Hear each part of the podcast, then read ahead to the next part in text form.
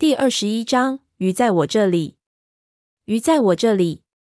这是我在永兴岛上上网搜索考古队的名字时，在一个寻人网站上发现的文字。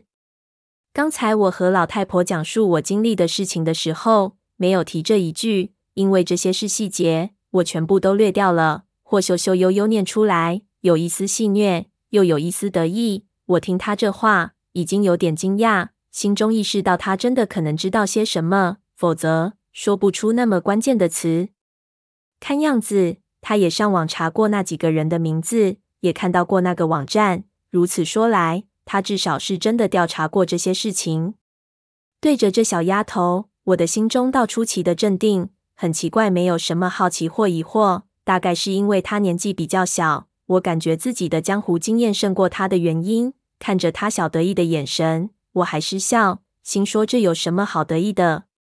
好吧，我承认你也调查过这件事情，不过那个网站太容易被找到了，这不代表你会知道一些我不知道的东西。我在几年前就看到这张照片了。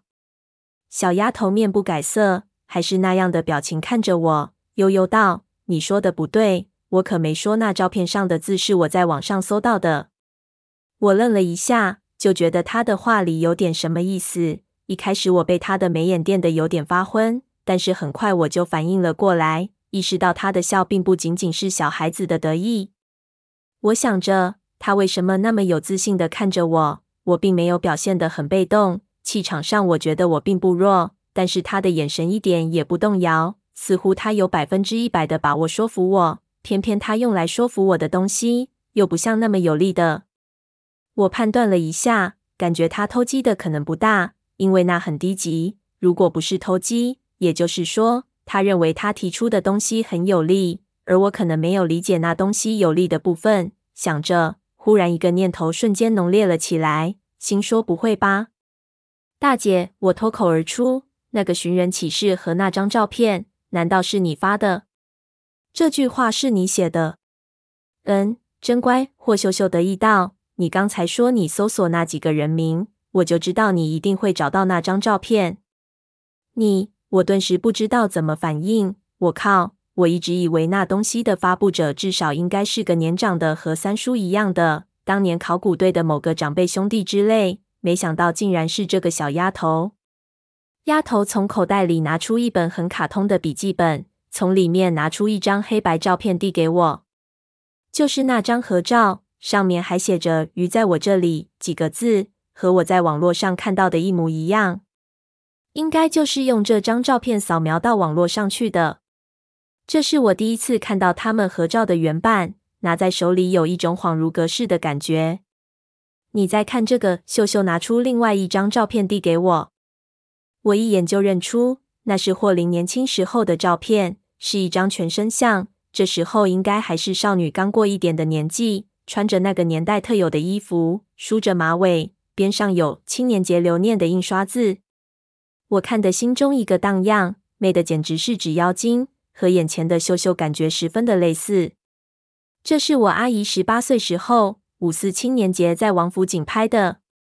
如何？我奇怪。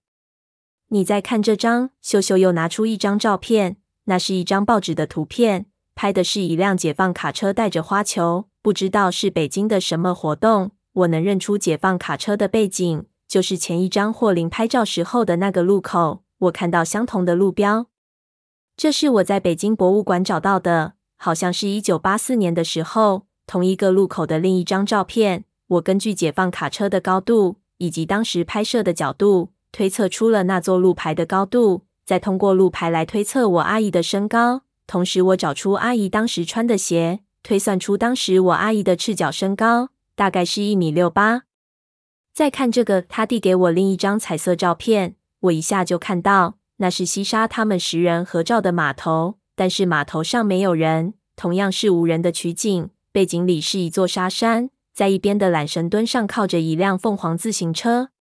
我当年找到过那个码头，同样使用相同的角度拍摄，以码头上的缆绳墩为标准。靠自行车算出墩子的高度，也找到了当时的鞋。测试这张照片里，我阿姨的赤脚身高大概是一米六零，差了八厘米。胖子就皱起了眉头。我综合了鞋子的因素，因为当时鞋种类很少，这种测算方法经受过论证过，结果非常准确。如果算上鞋，两张照片里的人身高是基本一样的，但是去掉鞋精确计算，就会发现一个妙龄少女在青春期竟然然缩短了八厘米。秀秀道：“这确实是两个人，你的推论是对的。”我长出了口气，秀秀就道：“我还没给我奶奶看这些，但看来我的阿姨真的已经死了。”小丫头蛮利索的啊。胖子看着几张照片就叹为观止，这属于高科技啊。我是文化人，和你们不一样。秀秀得意道：“如何？现在判断我有资格和你们做交易了没？”